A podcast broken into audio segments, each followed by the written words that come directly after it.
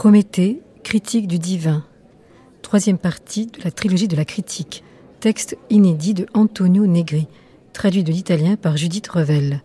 Enregistré en public à l'Odéon Théâtre de l'Europe le samedi 12 novembre 2011. Coproduction Odéon France Culture en partenariat avec le Théâtre Gérard Philippe de Saint-Denis. Avec Emmanuel Riva, Michael Lonsdal, Nina Greta Salomé, Pierre-Félix Gravière, Laurent Poitrenaud, Gilles David de la Comédie Française, Julie Pilot, André Marcon, Vincent Schmitt, Hugues Kester, Mohamed Rouabi, Laurent Charpentier, Marc Bodnard et Quentin Bayot.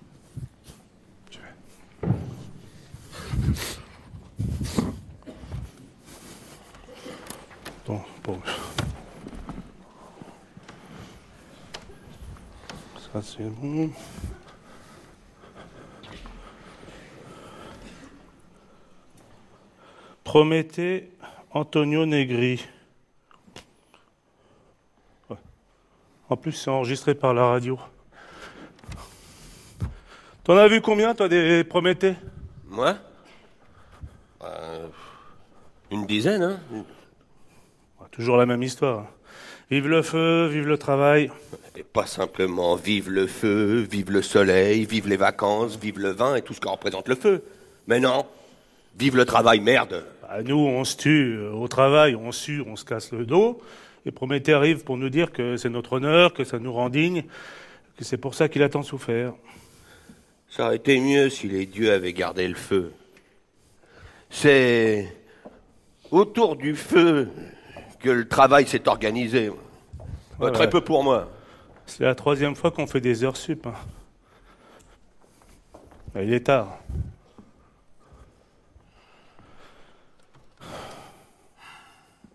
Allez, promettez courage. De toute façon, euh, tous les auteurs font semblant d'écrire des histoires différentes. Hein.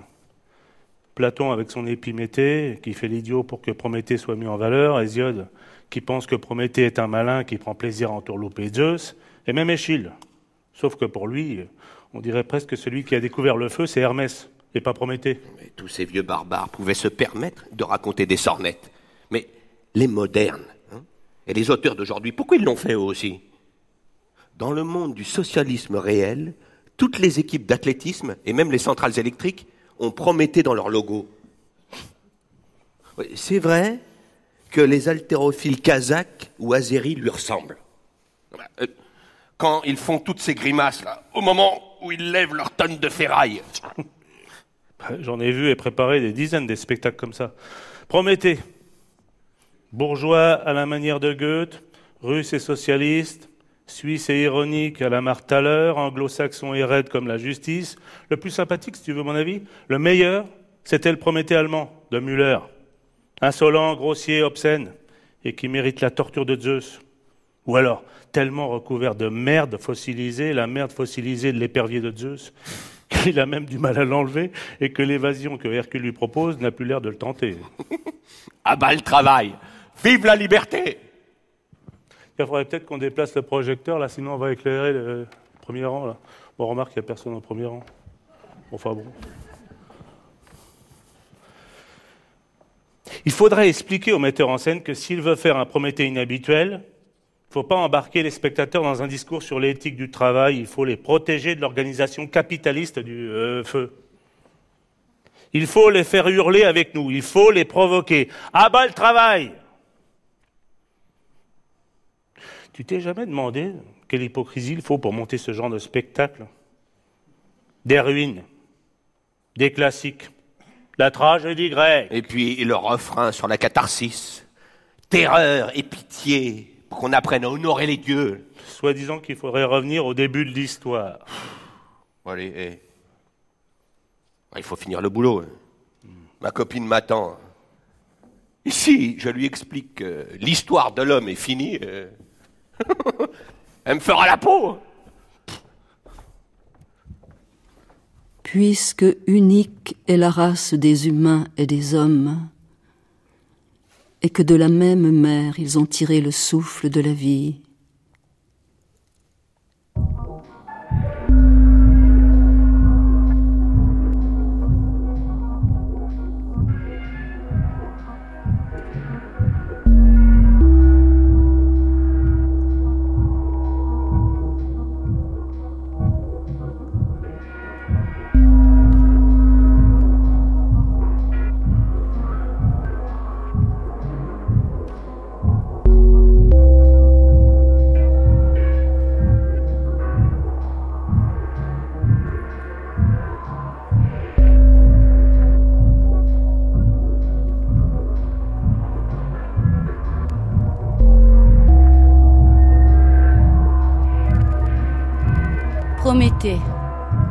Du divin d'Antonio Negri.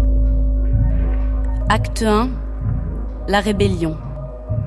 Scène 1, le ciel du souverain.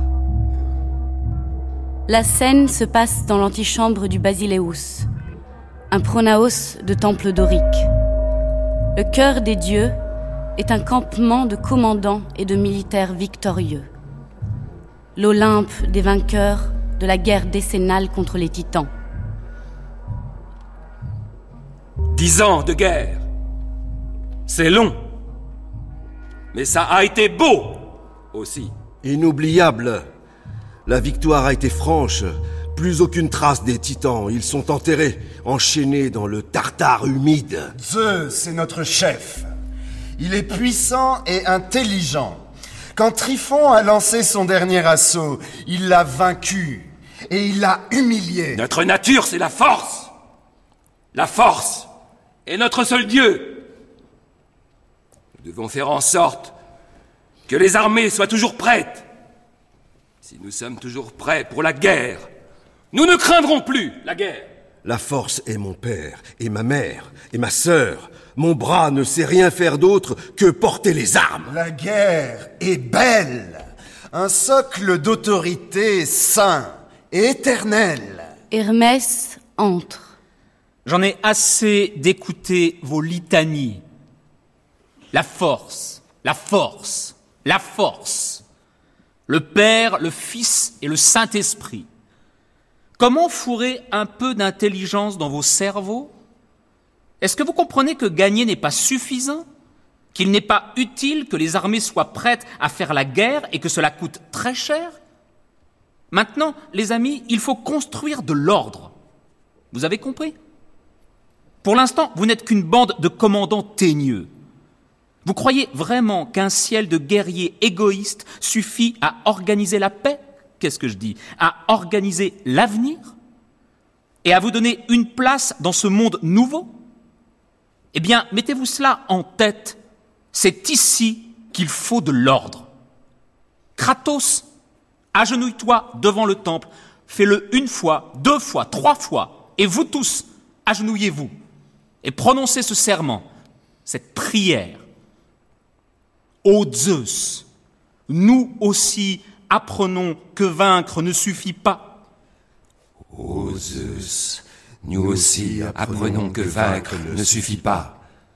Et qu'aux ordres de Hermès et désormais en paix, nous nous engageons à construire ton ordre, un ordre nécessaire, sain pour nous et pour tous les hommes, pour tous les sujets, ô grand Zeus vainqueur.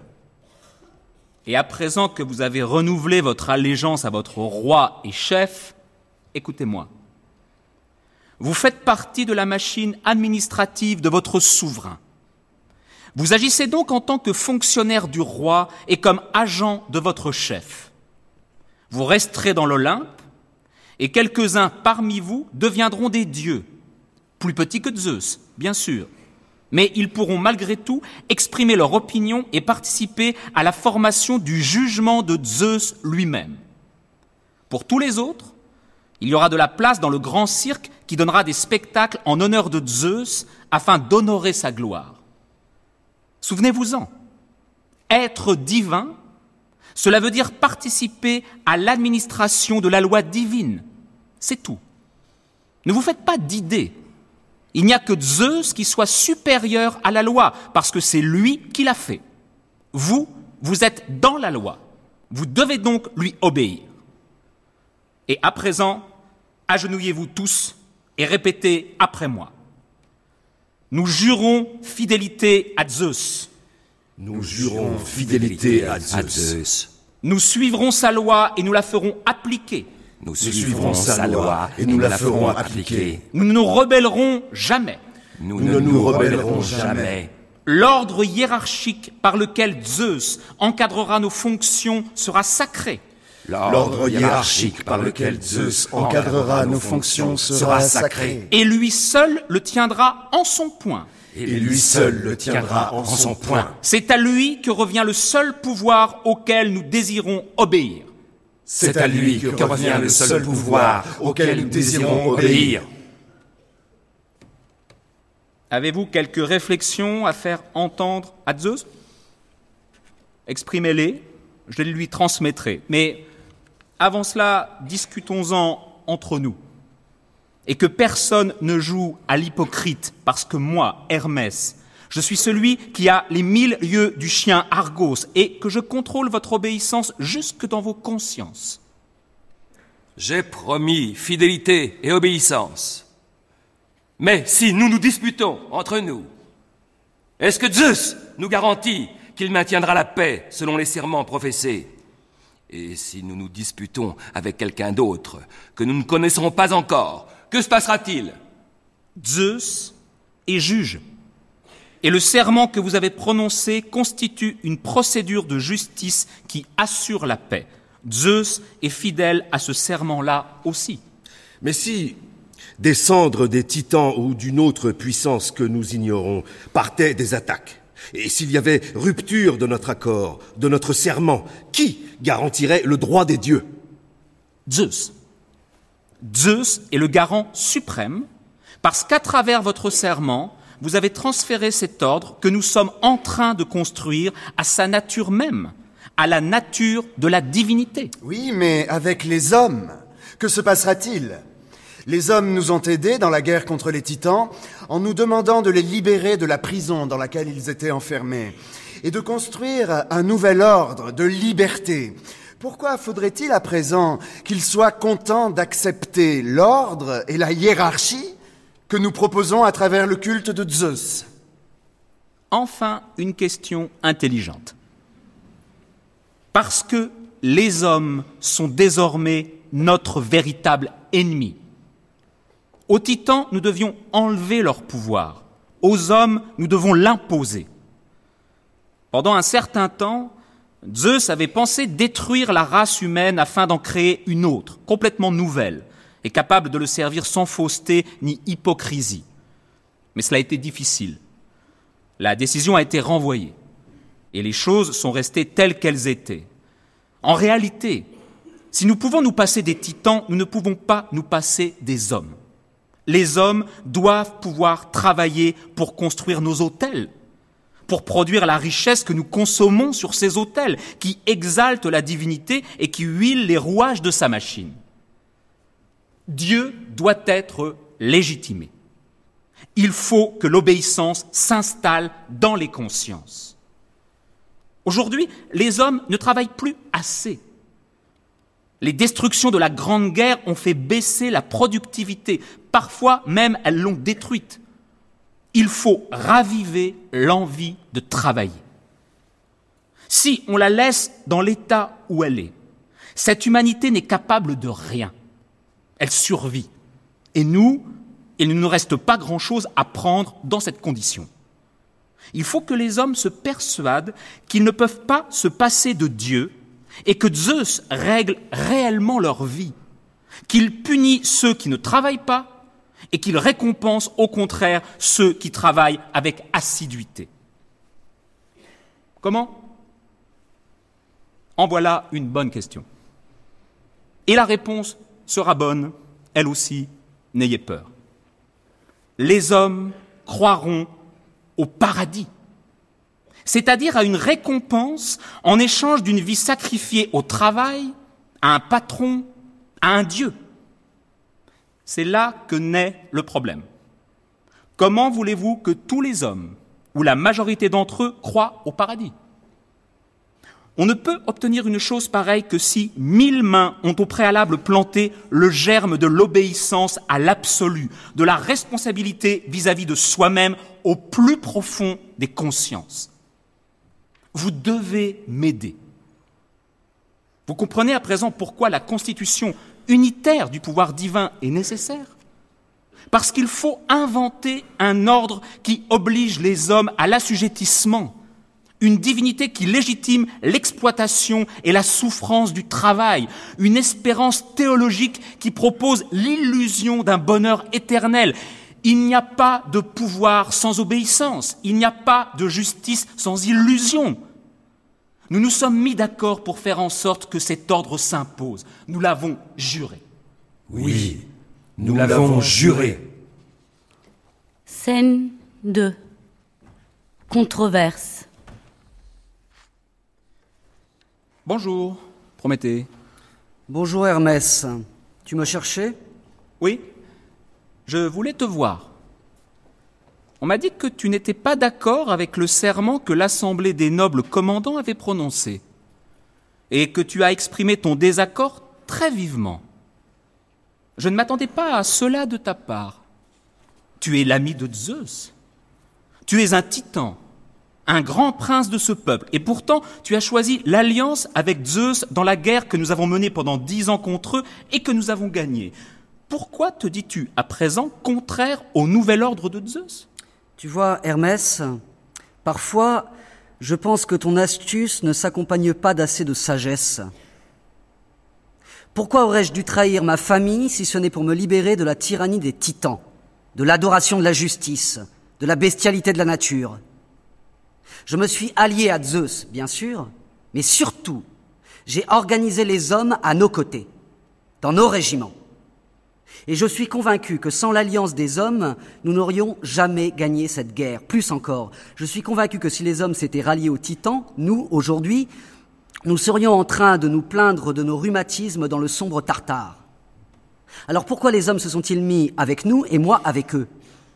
Parce que depuis que les titans interprétaient la nature par leur code et à travers leur pouvoir, la nature elle-même avait cessé d'être une mère.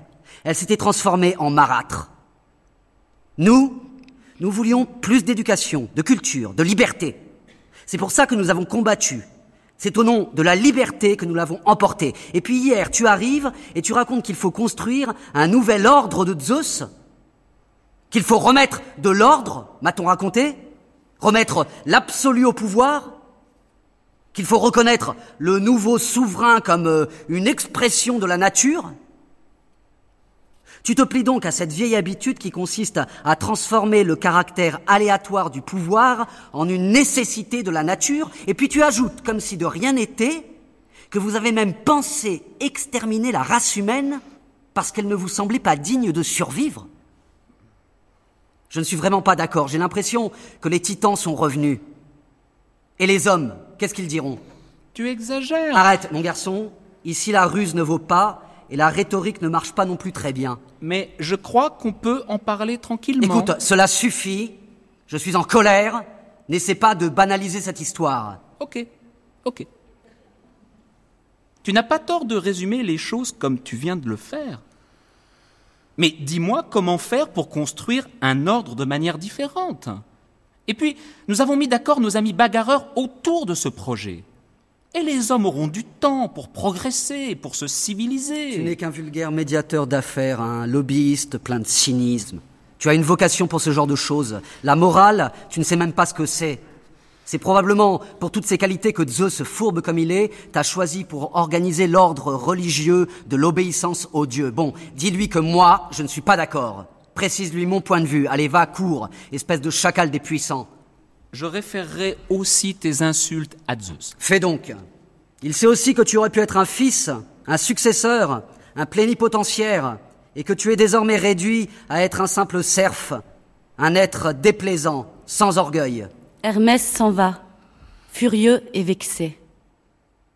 Si je comprends bien, L'opération de légitimation du pouvoir absolu de Zeus consistera à s'approprier tout ce qui est commun aux hommes, l'eau, les bois, la terre, l'air, les oiseaux, les animaux de la terre.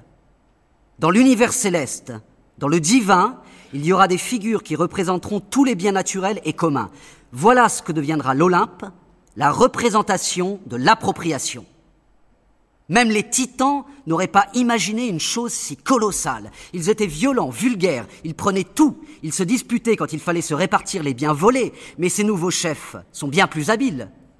Ils mettent les mains sur le commun. Cela leur servira à légitimer la propriété privée. Du concret à l'abstrait.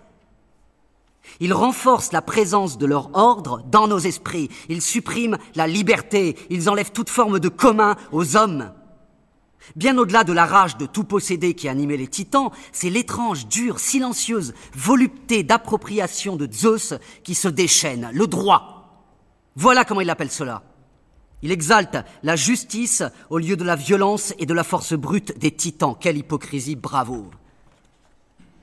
Ce que le soleil donne à tous, de la lumière, de la chaleur, une base pour l'existence, une source pour toutes nos activités, c'est le feu. Voilà ce que Zeus veut avoir pour lui seul. Le soleil contemple les jours et c'est le feu de l'action qui construit directement les œuvres. Mais le feu, comme le soleil, est partout. Comment Zeus peut-il prétendre se l'approprier? Quand ils utilisent le feu, les hommes vivent pratiquement dans le soleil. Et si l'éclair est un feu exceptionnel, la pierre focale est un feu normal, produit par l'homme. On ne vit pas sans feu. Si quelqu'un affirme qu'il y a eu un homme sans feu, c'est qu'il parle d'un homme qui n'était pas encore un homme. L'homme est le feu. L'homme construit sa vie avec le feu. Le feu, c'est la fraternité, c'est l'amour, c'est la puissance. Voilà Hermès qui revient. Alors Hermès, qu'est-ce que t'a suggéré ton patron? Il m'a dit qu'il était désolé que tu ne sois pas d'accord. Il te rappelle cependant que son projet a obtenu l'unanimité du vote des commandants.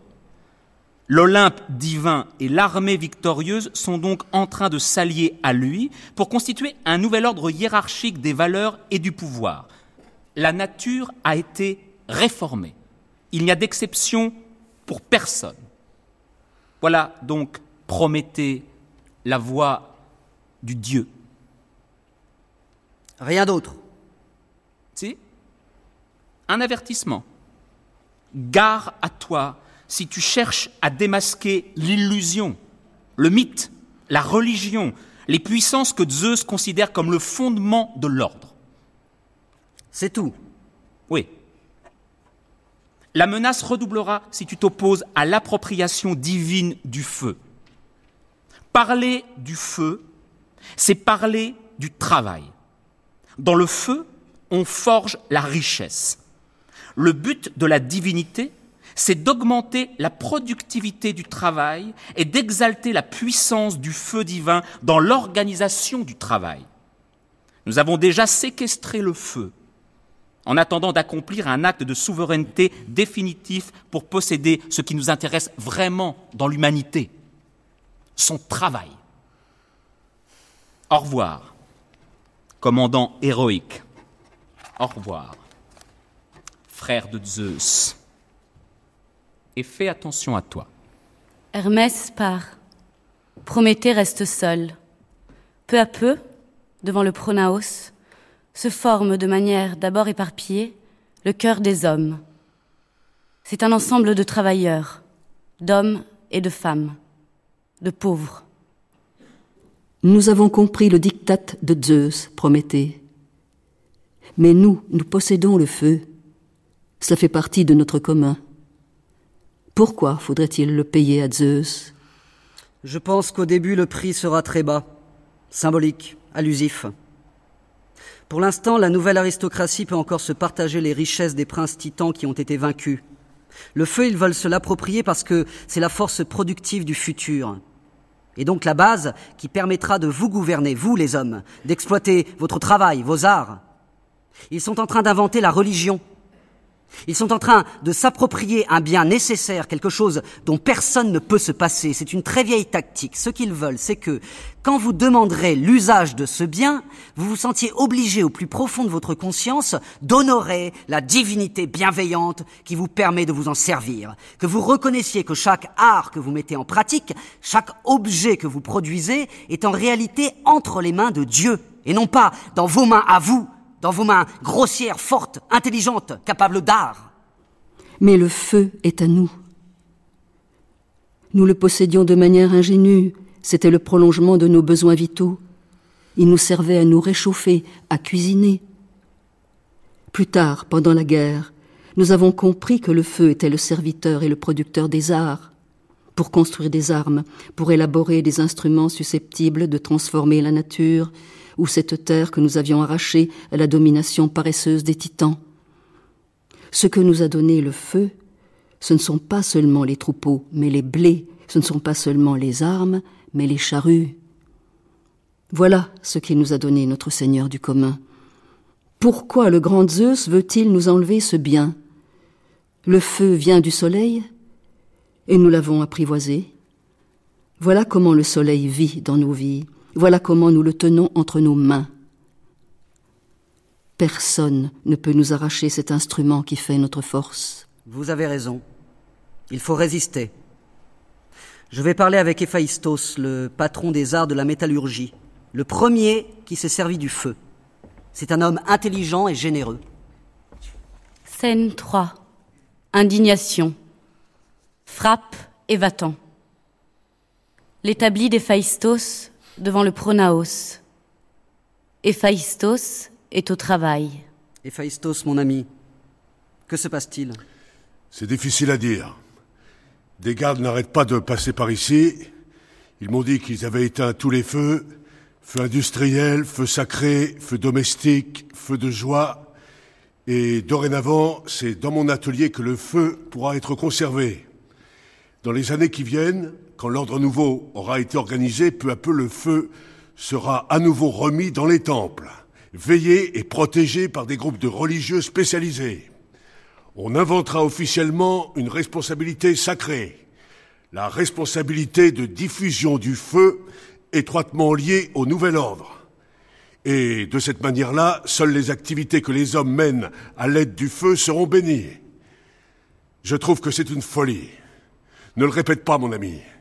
Je sais que Zeus tient énormément à son projet. Je ne voudrais pas qu'il pense que je le refuse ou que je mets en doute son pouvoir. Et je ne voudrais pas non plus qu'il pense que c'est mon cœur d'artisan qui s'oppose parce que je suis incapable d'imaginer le feu prisonnier. Athéna, elle aussi n'aime pas du tout cette centralisation du feu. Et tu sais combien elle est sage. Nous pensions que l'un des effets principaux de la victoire sur les titans serait d'accélérer le passage de l'activité pastorale à l'agriculture. Mais si l'on ne permet pas le libre usage du feu, on déterminera bientôt des crises économiques et des révoltes politiques. Voilà Athéna qui arrive. Bonjour Athéna. Prométhée, je te salue. Tu es bien plus beau qu'Héphaïstos. Mais si j'en juge ce qu'on m'en dit, je ne sais pas si tu es plus sage. Pourquoi es-tu venu nous voir? Je discutais avec Héphaïstos des nouvelles politiques du feu. Je les trouve stupides et injustes. Pas seulement parce que toutes ces interdictions bloqueront la productivité du travail, mais parce qu'elles empêcheront les hommes de vivre de manière pacifique, hors des superstitions, des bureaucraties, des églises, et donc de construire des formes de vie libres. Ce rapt du feu que Zeus met en œuvre préfigure une organisation du pouvoir qui sent la charogne. Moi, cela ne me va pas. Nous risquons de nous retrouver sous une forme de domination pire encore que celle des titans. Et nous ne comprendrons plus pourquoi nous avons lutté contre eux. Héphaïstos t'a sans doute déjà dit que nous aussi nous sommes préoccupés par la manière dont les choses se préfigurent. D'autant plus que l'atelier d'Héphaïstos est au centre de toute l'opération. Nous n'en portons pas la responsabilité, nous ne le voulons pas et pourtant nous en sommes rendus coupables. Et nous sentons que nous sommes déjà au centre de la haine de tous ceux auxquels on a enlevé le feu. Il va donc falloir que nous disions très prudemment notre désaccord dans les hautes sphères du pouvoir. Je voulais te proposer de prendre une position publique, de refuser explicitement l'ordre de Zeus. Tu es fou Ne répète plus ce genre de propos Nous pouvons être d'accord avec toi, comme je te le disais, nous pouvons essayer d'en parler avec prudence à Zeus. Mais cela n'empêche pas que ni toi ni moi ne pouvons nous opposer à la volonté inflexible du Dieu. Surtout en ce moment, alors qu'il est en train d'organiser un nouveau modèle de pouvoir. Et pourtant, c'est maintenant qu'il serait utile de nous exprimer. Parce qu'une fois le nouveau pouvoir politique enraciné dans la théologie, toute critique sera considérée comme une hérésie. Tout acte de liberté sera vu comme un sacrilège. La superstition organisera la fidélité au pouvoir. Et alors il n'y aura plus rien à faire. Je vous en conjure, mes amis, il faut agir tout de suite. Maintenant. Rendons le feu aux hommes. Va-t'en Va-t'en, avant que nous te considérions comme un ennemi. Athéna et Héphaïstos s'éloignent, presque comme s'ils s'enfuyaient. Prométhée s'arrête du côté de l'atelier, devant l'établi d'Héphaïstos. Des soldats continuent à amener des torches enflammées et à les déposer au centre du pronaos. Peu à peu arrive le cœur des hommes. Je suis vraiment indigné par ce qui est en train de se passer. Vous voyez, hommes, comment nos affaires et nos vies sont en train de mal tourner. Ils nous volent le feu pour fonder le pouvoir du prince. La religion qu'il nous propose avec tant de piéta est réduite à un déguisement grotesque. Ce n'est qu'un instrument pour atteindre un but politique. Et nous devrons subir, pendant des siècles, les effets pervers et destructeurs de cette opération. Voilà, mes amis, voilà comment on construit l'esclavage. Vous êtes devant un cas d'école. On exproprie un moyen de production nécessaire et commun, et une fois arraché aux hommes, on transforme cet instrument de vie pour en faire le fondement d'un rapport d'exploitation. De l'expropriation à l'exploitation. Avec la religion pour justifier l'une et l'autre. Je suis indigné. Que pouvons-nous faire? Comment pouvons-nous résister? Nous venons à peine de sortir d'une guerre qui a détruit les rares effets que nous avions nous ne sommes pas capables de nous soulever contre Zeus, et même si nous étions sortis depuis longtemps du désastre de l'après-guerre, nous ne pourrions sans doute pas le faire. Il y a trop de différence entre la force de Zeus et la puissance que nous sommes capables d'exprimer aujourd'hui. C'est ce que je me demande depuis quelques jours, depuis que toute cette histoire a commencé. Nous rebeller Ce serait juste. Mais c'est impossible aujourd'hui, dans la situation qui est la nôtre. La conscience que vous avez de cette impossibilité est tout sauf lâche, et pourtant il est impossible d'accepter l'imposition de Zeus, ce diktat cruel et absurde. Non, Zeus, tu ne joues pas de manière loyale. Nous t'avons aidé à vaincre la nature des titans pour construire la culture des hommes, et toi, tu nous ôtes, tu nous voles l'instrument qui est au fondement de l'exercice des arts et de la construction de la civilisation. Nous, nous voulons le feu pour pouvoir travailler librement. Toi, tu nous le voles pour nous refuser au nom de ce même travail la liberté Prométhée, mais si toi, tu t'emparais du feu, que se passerait-il? Ce ne serait pas vraiment un vol, plutôt une restitution. Ce ne serait pas une trahison, juste une manière de ramener le pouvoir au sein de la justice? Ce ne serait pas la destruction d'un ordre, mais la constitution de la liberté? Tu ne crois pas, Prométhée? Votre thèse est clairement formulée, les amis, mais le problème n'est pas celui de la vérité, c'est celui de la force. Si nous devions discuter de vérité, la logique et le rappel de la réalité nous permettraient de résoudre la question, et rien ne demeurerait incompréhensible ou absurde, mais nous parlons de force. Ici, ce n'est pas la philosophie qui vaut, c'est la rhétorique. La voix proclame des mots que seule la force peut rendre efficaces. Comment faire pour affronter cette histoire, cette énorme contingence, le vol divin du feu commun?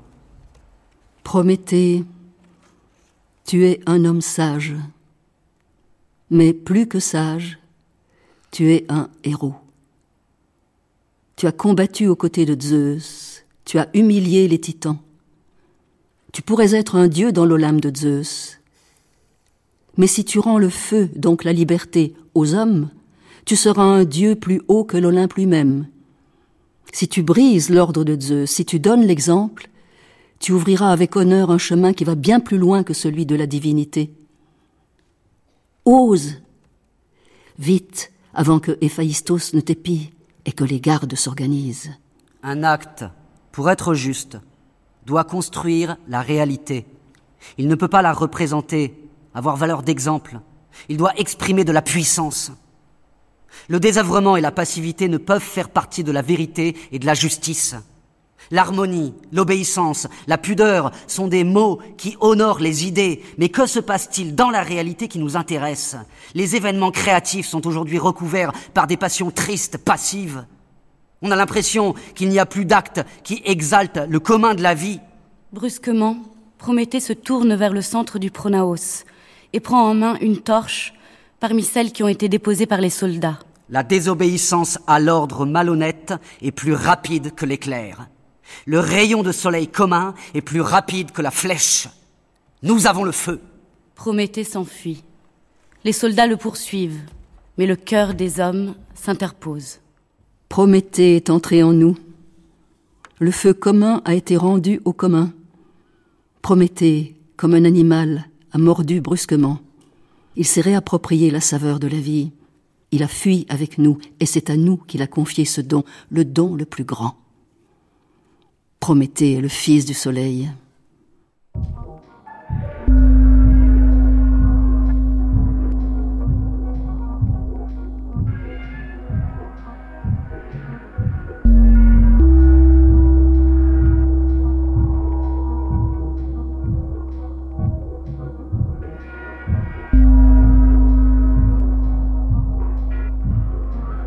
Acte 2.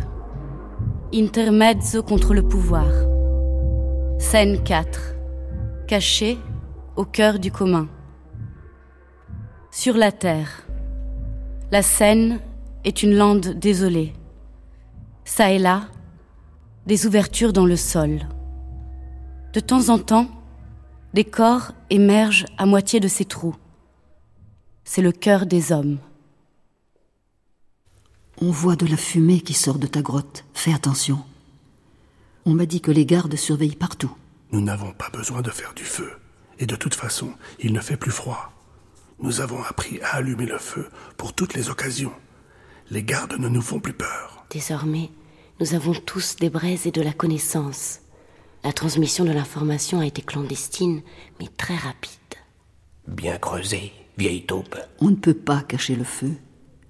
La lumière peut être couverte, les voix peuvent être chuchotées, les intentions peuvent être dissimulées, mais le feu, même s'il ne brille pas, brûle les yeux avec sa fumée. Il brouille le regard de l'espion. Prométhée avait caché les braises dans une canne de bambou. Une braise à chaque nœud de la canne. Si tu n'es pas divin, le bambou brûle. Mais Prométhée était le divin et s'est fait homme. Nous qui étions des hommes, avec le feu, nous sommes devenus des dieux. Arrête de délirer. Les gardes sont dans les parages, et la tête du fou est plus visible que celle du sage. Le sage qui met la tête sous la terre est une autruche. Tout le monde a avantage à se taire, même si les gardes ont compris qu'ils ne pouvaient plus nous enlever le feu, même s'ils prennent Prométhée, même s'ils dissimulent son activité. Arrête avec ce genre de discours porte-malheur et opportuniste. Tu verras qu'ils ne le prendront pas. Ils seront obligés de reconnaître que nous avons le feu et ils nous soumettront à un impôt. C'est comme cela qu'ils résoudront la question. Personne ne sait où est Prométhée. Il doit avoir des moustaches et une barbe à présent. Les gardes ne peuvent pas le reconnaître. Il ne se cache pas parmi nous. Il est devenu l'un d'entre nous. N'en sois pas si sûr. Prométhée a eu le visage marqué par une blessure quand il a sauvé Zeus des coups de Tryphon. Prométhée a les épaules aussi fortes que celles de son frère Atlas. On peut le reconnaître à ses bras. Il pourrait soutenir le monde. J'entends le bruit de ferraille des armures des gardes. Ils s'approchent. Retirons-nous dans nos grottes, éteignons nos feux. Mais soyons malgré tout prêts, cette nuit, à allumer des brasiers fumants, afin d'empêcher que ceux qui nous épient de l'Olympe puissent nous voir. La nuit tombe. Prométhée sort d'une grotte. Il y a des feux allumés partout. Je ne devrais pas sortir à découvert, mais la nuit, il est difficile qu'on m'identifie. Il serait bien entendu plus prudent de rester dans cette grotte, dans ce ventre à l'intérieur duquel des amis me protègent, mais j'ai besoin de bouger un peu. Je vis caché à cause de cette semence de feu que j'ai donnée aux hommes. Il est bien vrai qu'elle s'est révélée pour eux la maîtresse de tous les arts, un trésor sans prix. Mais moi, je voulais avant tout leur donner la liberté, la République, les libérer de la domination d'une divinité absolue et corrompue. Pour l'instant, je n'ai pas l'impression que les effets politiques de mon geste aient été considérés avec attention. Et je ne pense pas non plus qu'ils aient mûri très rapidement. Il faudra du temps. De toute façon, il faut d'abord que les hommes sortent de la misère de la difficulté à vivre. On me dit que mon don ne suffit pas, qu'il faudrait que je prenne la tête d'une révolte. Ils ont peut-être raison. Une révolte est difficile à organiser sans un chef. Mais moi, je ne suis pas un chef. Un rebelle qui hypocritement se déplacerait dans la sphère du pouvoir ou voudrait le pouvoir. Non, moi je suis un constructeur de multitudes. Comme dans la lutte contre les titans. Je ne suis pas un grac qui s'appuie sur le peuple pour arriver au pouvoir. Je suis juste un voleur. Et cela me suffit. Parce qu'en volant le feu, j'ai démystifié l'essence du pouvoir. Et j'ai dénoncé la violence qui en est la seule source. Et puis en réalité, je ne suis même pas un voleur. C'est Zeus le voleur. Le seul voleur de l'histoire, c'est lui qui a volé le feu à la communauté des hommes. Je veux témoigner à présent de la vérité de cet être commun du feu à travers la réappropriation que j'ai permise. Mon existence, qui est liée au vol, est-elle devenue un scandale? Tant pis. Je ne veux représenter personne. Je veux simplement exprimer la vérité. Mon militantisme s'adresse à tous. C'est un militantisme en espace ouvert qui ne prétend pas dénoncer un vice, un défaut ou une opinion individuelle en tant que telle. Il prétend attaquer les conventions, les lois, les institutions qui reposent sur les vices, sur les défauts, sur les faiblesses, sur les opinions superstitieuses des hommes. C'est un militantisme qui cherche à changer le monde et pas à fournir simplement à ses adeptes les moyens d'arriver à une vie heureuse. Mais toi, si je ne me trompe pas, tu es Prométhée. Tais-toi, mon ami. Il ne faut pas que les gardes me reconnaissent. Prométhée, merci d'être avec nous. Merci pour ce que tu nous as donné. Taisez-vous, je vous en prie. Ou au moins parlez plus bas. Si les gardes me reconnaissent, je ne serai pas le seul à courir un danger, vous aussi. Bien sûr. Mais comme tu es avec nous et que nous t'avons reconnu et que nous t'aimons, aie la bonté de nous donner quelques conseils sur ce que nous devons désormais faire, maintenant que, grâce au feu, nous avançons dans les arts et que nous pouvons organiser nous-mêmes notre travail. Sortez de la peur dans laquelle vous étiez. Exprimez-vous comme une multitude. Zeus ne peut plus vous enlever le feu. Vous possédez une arme aussi puissante que celle dont il se vante. Et puis vous êtes nombreux. Avec le feu, vous pouvez organiser le travail de manière indépendante, et le futur et la société tout entière. Cette indépendance, c'est la liberté. Construisez donc vos cités contre les temples de Zeus, vos institutions contre la magie, les sortilèges, contre les superstitions et la théologie. Je ne suis pas doué du don de la prophétie, je pense même que cette faculté n'existe pas, mais la vie m'a donné une bonne imagination. Alors, je vois, dans le proche avenir, s'ériger par ici une place et un théâtre pour les débats politiques entre vous, et puis des écoles et des salles d'entraînement à la pratique démocratique, et tant d'autres choses encore. Mais sortez de la peur. Et encore une fois, même si cela vous semble contradictoire avec ce que je viens de dire, parlez à voix basse. Je vous en prie. Nous chercherons à suivre ton conseil et à te rencontrer à nouveau pour discuter encore avec toi dans les jours qui viennent. Merci, Prométhée. Maintenant, dispersons-nous afin que tu puisses retourner à ta condition de clandestin. Me voilà seul. Me voilà en train de me résumer à moi-même, dans ma solitude, ce rapport si riche avec les hommes. Je voudrais parler aux dieux, les trouver disposés à l'écoute et leur dire Entendez la misère des mortels. Avant, sans défense et muets comme des enfants, et auxquels j'ai donné la pensée et la conscience. Je parlerai sans blâme des hommes, mais je raconterai l'amour de mon don. Ils avaient des yeux et ne voyaient pas. Ils avaient des oreilles et n'entendaient pas. Ils ressemblaient aux images d'un rêve. Ils duraient pendant un temps long et vague, et confus ils ignoraient les maisons de briques, les œuvres du bois. Ils vivaient sous terre comme de fragiles fourmis dans des grottes profondes sans soleil, ignares de certains signes de l'hiver, ou du printemps qui fleurissait, ou de l'été qui apportait les fruits. Ils œuvraient toujours et ne savaient pas. Jusqu'au moment où j'ai indiqué comment, délicatement, on connaît le lever et le coucher des astres, et enfin pour eux j'ai découvert le nombre, la première connaissance, et les signes écrits quand ils se composent, la mémoire de tout ce qui est la mère, laborieuse du cœur des muses. Et j'ai mis sous le joug les bêtes sans joug. Je les ai asservies au joug et à la somme, pour qu'elles prennent la place des mortels dans les grandes peines, et j'ai lié au char le docile et fastueux cheval, ornement de toute richesse et élégance. Et j'ai inventé le char pour le marin, sur des ailes de lin errant parmi les mers. Mille choses j'ai inventées pour les mortels. Sachez-le en bref, tout ce que les hommes connaissent vient de Prométhée. Voilà ce que je voudrais dire aux dieux. Et en entendant tout cela, j'ai l'impression d'entendre moi-même le récit de quelqu'un d'autre qui ne serait pas moi. Quelqu'un de, beaucoup plus puissant. Et pourtant, je suis en quelque sorte mystérieusement récompensé pour mon humanité, pour ma piéta. Je m'en rends compte maintenant, caché que je suis dans le commun des hommes. Scène 5. Le rêve de Prométhée. Ce rapport à la misère humaine me pousse à rêver de la puissance que cette race saura donner à son destin. Je vois des villes qui se construisent et de grands espaces qui se développent vers le ciel, partout, sur la terre, sur la mer.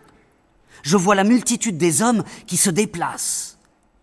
Le feu et l'énergie de cette vie, la capacité de la transformer et Pourquoi les lumières ne changent-elles pas en fonction de mon rêve selon le synopsis Qu'est-ce qui se passe? Excusez-nous, excusez-nous, euh, monsieur Prométhée. Les lumières euh, ont sauté. Le rêve. Les mêmes que celles qu'on a utilisées l'autre soir euh, quand la du Roland furieux montait vers la lune sur l'hippogriffe. C'est la reprise du Roland de Luca Ranconi, vous le connaissez? Roland Luca Ranconi? Parce que le vol vers la Lune et l'allunage de l'hippogriffe rappellent beaucoup le vol du feu et l'atterrissage de Prométhée en sens inverse. Les ampoules ont dû griller. J'arrive pas à faire partir la nouvelle séquence de lumière. Qu'est-ce qu'on fait? Euh, J'essaierai de continuer comme ça, mais laissez-moi résumer, puisque le rythme a été interrompu. Prométhée rêve d'une humanité enfin rachetée par le feu qu'il lui a donné. Il est sur la Terre, mais il participe d'un projet commun. Mais vous ne trouvez pas que vous lisez trop de promesses dans cette histoire de vol du feu? La vie n'a pas été très belle depuis.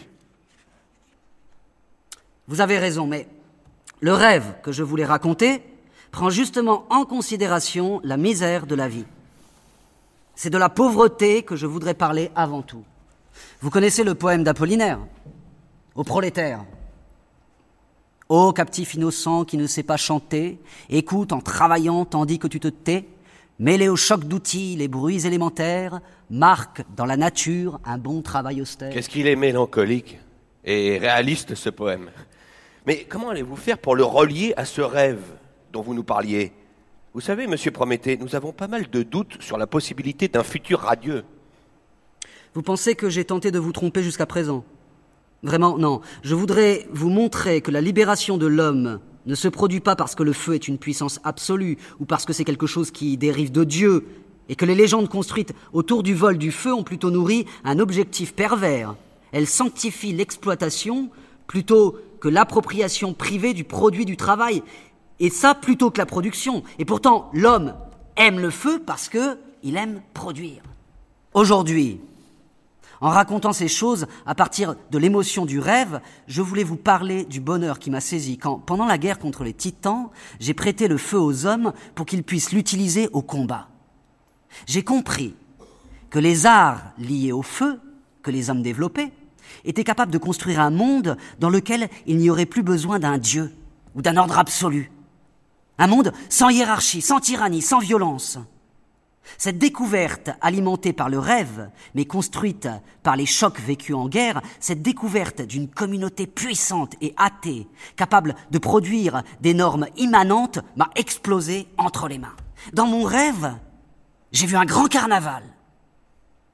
Tous les hommes, en recevant le don du feu, semblaient se libérer de la misère et de l'esclavage.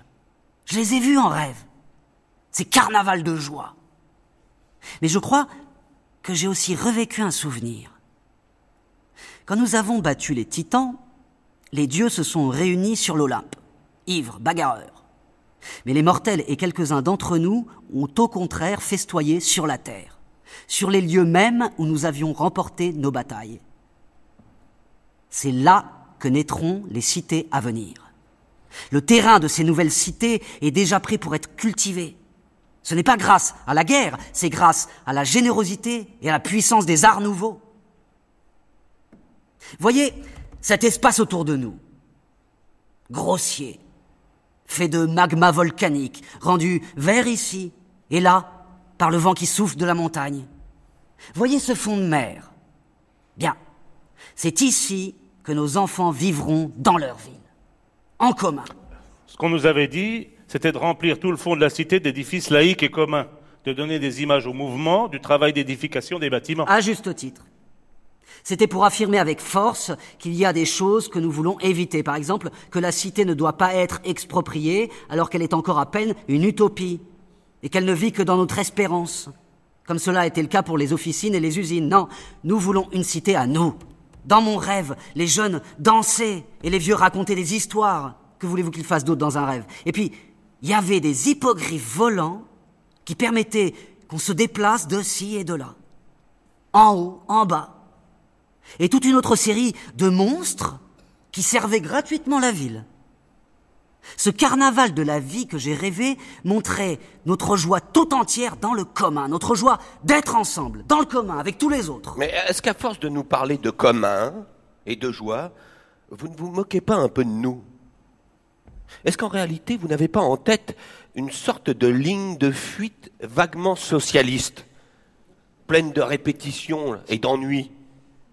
C'est un doute que j'ai depuis que j'ai commencé à travailler sur ce spectacle. Vous avez peut-être un peu raison. Il vaut toujours mieux penser le pire quand il s'agit des auteurs.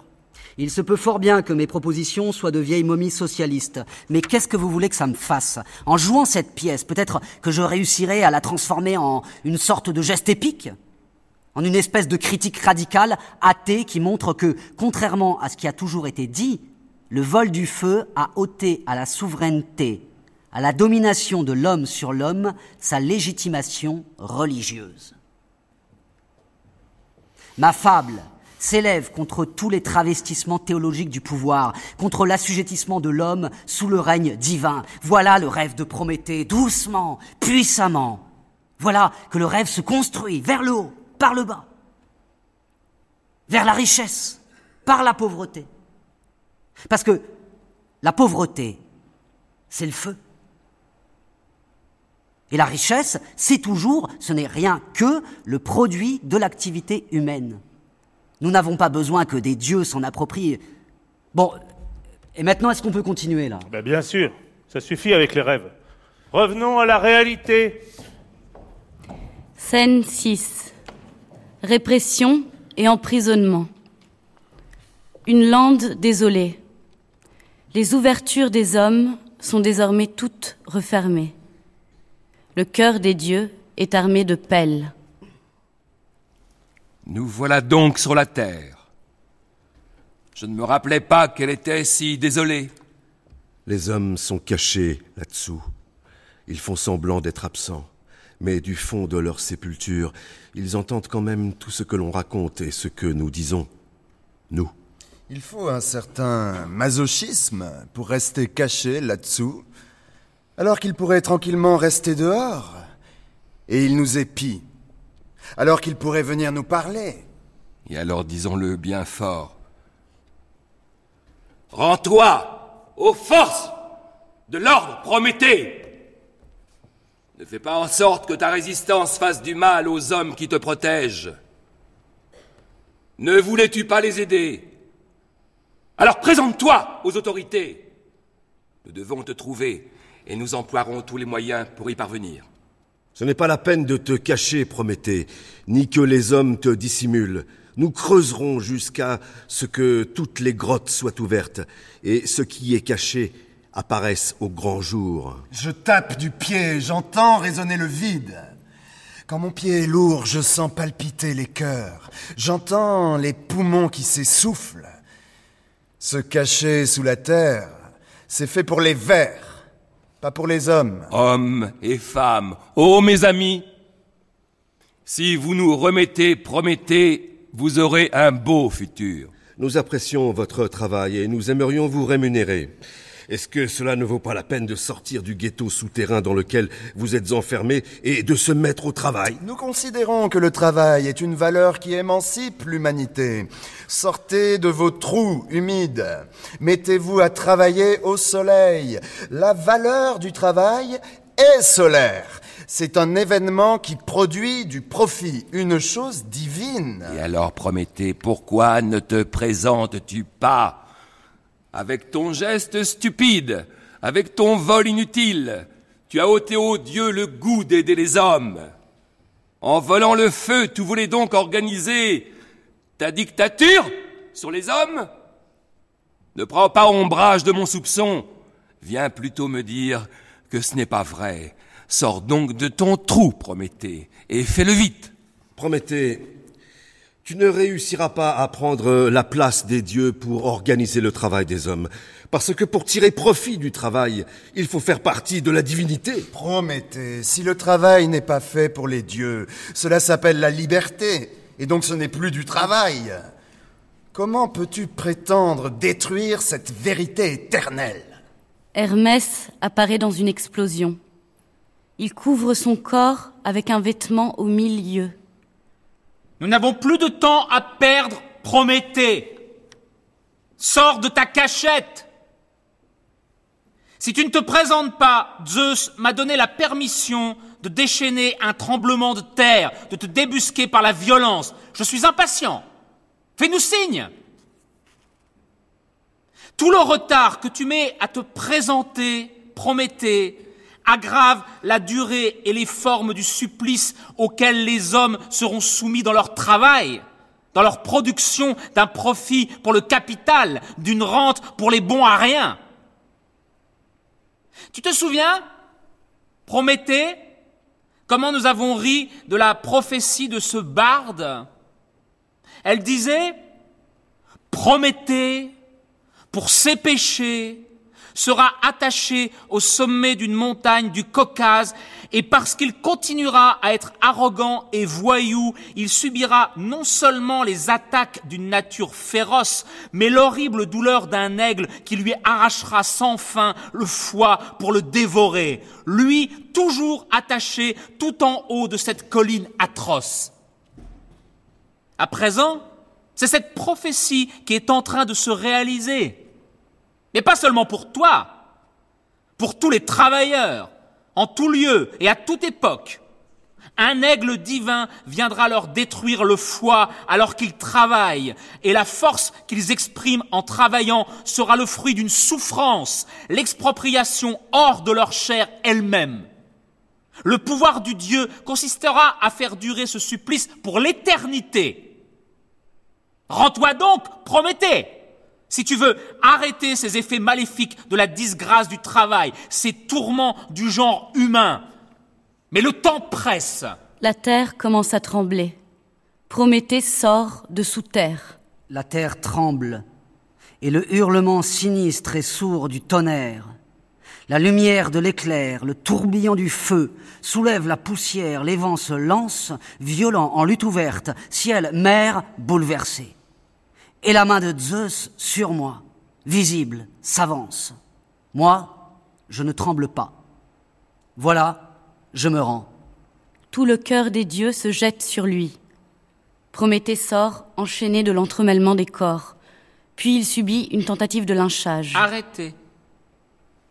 Ne le tuez pas. Il a droit à un procès, et Zeus veut le voir souffrir. Et puis le procès est important nous fonderons la justice sur le procès de ce malfaiteur impie qui méprise les dieux. Nous te traduisons en justice, Prométhée. Que les juges apparaissent. Prométhée, tu n'es pas seulement accusé de vol, du vol du feu à Zeus, mais aussi et surtout de lèse-majesté. En enlevant le feu à Zeus, tu as voulu lui enlever son pouvoir. Lèse-majesté parce qu'en donnant le feu aux hommes, tu as voulu donner aux hommes, contre la volonté de Zeus, le pouvoir, l'autonomie et l'indépendance par rapport à la loi divine. Le délit dont tu t'es sali est une véritable incitation à la révolte, et dans tous les cas une invitation à la désobéissance. Si le travail, son organisation et l'activité de production en général ne sont pas organisés selon les lignes de la hiérarchie divine, ne te rends-tu pas compte, Prométhée, qu'il ne peut sortir de cette rupture que de l'anarchie? Tu es donc accusé d'avoir fomenté le désordre contre l'ordre du Dieu. Comment voulez-vous que je vous réponde? Je ne sais qu'une seule chose, que le feu fait partie du patrimoine commun des hommes, qu'il leur est consubstantiel, et qu'on ne peut pas le leur enlever.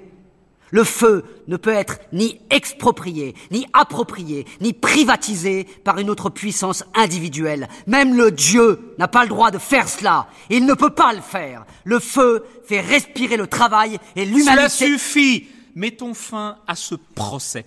Tu continues à faire de la propagande alors que tu es en train de recevoir la peine la plus dure? Si tu penses que l'on pourra reconnaître à ton délit des circonstances atténuantes, ou que ta condamnation ne durera pas toute la durée du destin, tu te trompes. Tu souffriras pour toute la longueur de l'histoire des hommes, cloué à la roche la plus haute du Caucase. Et ta persistance dans la rébellion contre le Dieu sera punie d'une autre manière encore. L'aigle, que le Dieu lui-même enverra, déchirera ton ventre à l'infini, parce qu'à l'infini, ton foie se régénérera avec obstination. Ta condamnation sera donc une torture. Amenez-le à la montagne. Le cortège s'ébranle. Je suis un forçat qui va au supplice avec difficulté. Pourquoi alors tant d'images différentes dansent malgré tout devant mes yeux? Sur ce chemin, il n'y a que de la toundra brûlée par le vent et le soleil. Mais j'ai l'impression de voir partout des temples et des reliquaires du Dieu. Pas de ville, ni d'ateliers, mais d'horribles constructions sacrées. Le roi impose son culte. Il n'a pas réussi à annihiler la race des hommes en lui enlevant le feu, mais il veut la ramollir et l'assujettir par la religion à moins que ce ne soit simplement le cauchemar d'un prisonnier qui est poussé sur un sentier obscur. Dans ce cas-là, c'est un rêve maléfique. Pourtant, là-bas, tout au fond, en y regardant bien, oui, il y a des révoltes et des civilisations. Ô Zeus, ennemi des hommes, malgré ton aigle féroce, du haut de la montagne, je verrai plus loin que tu ne pourras jamais le faire.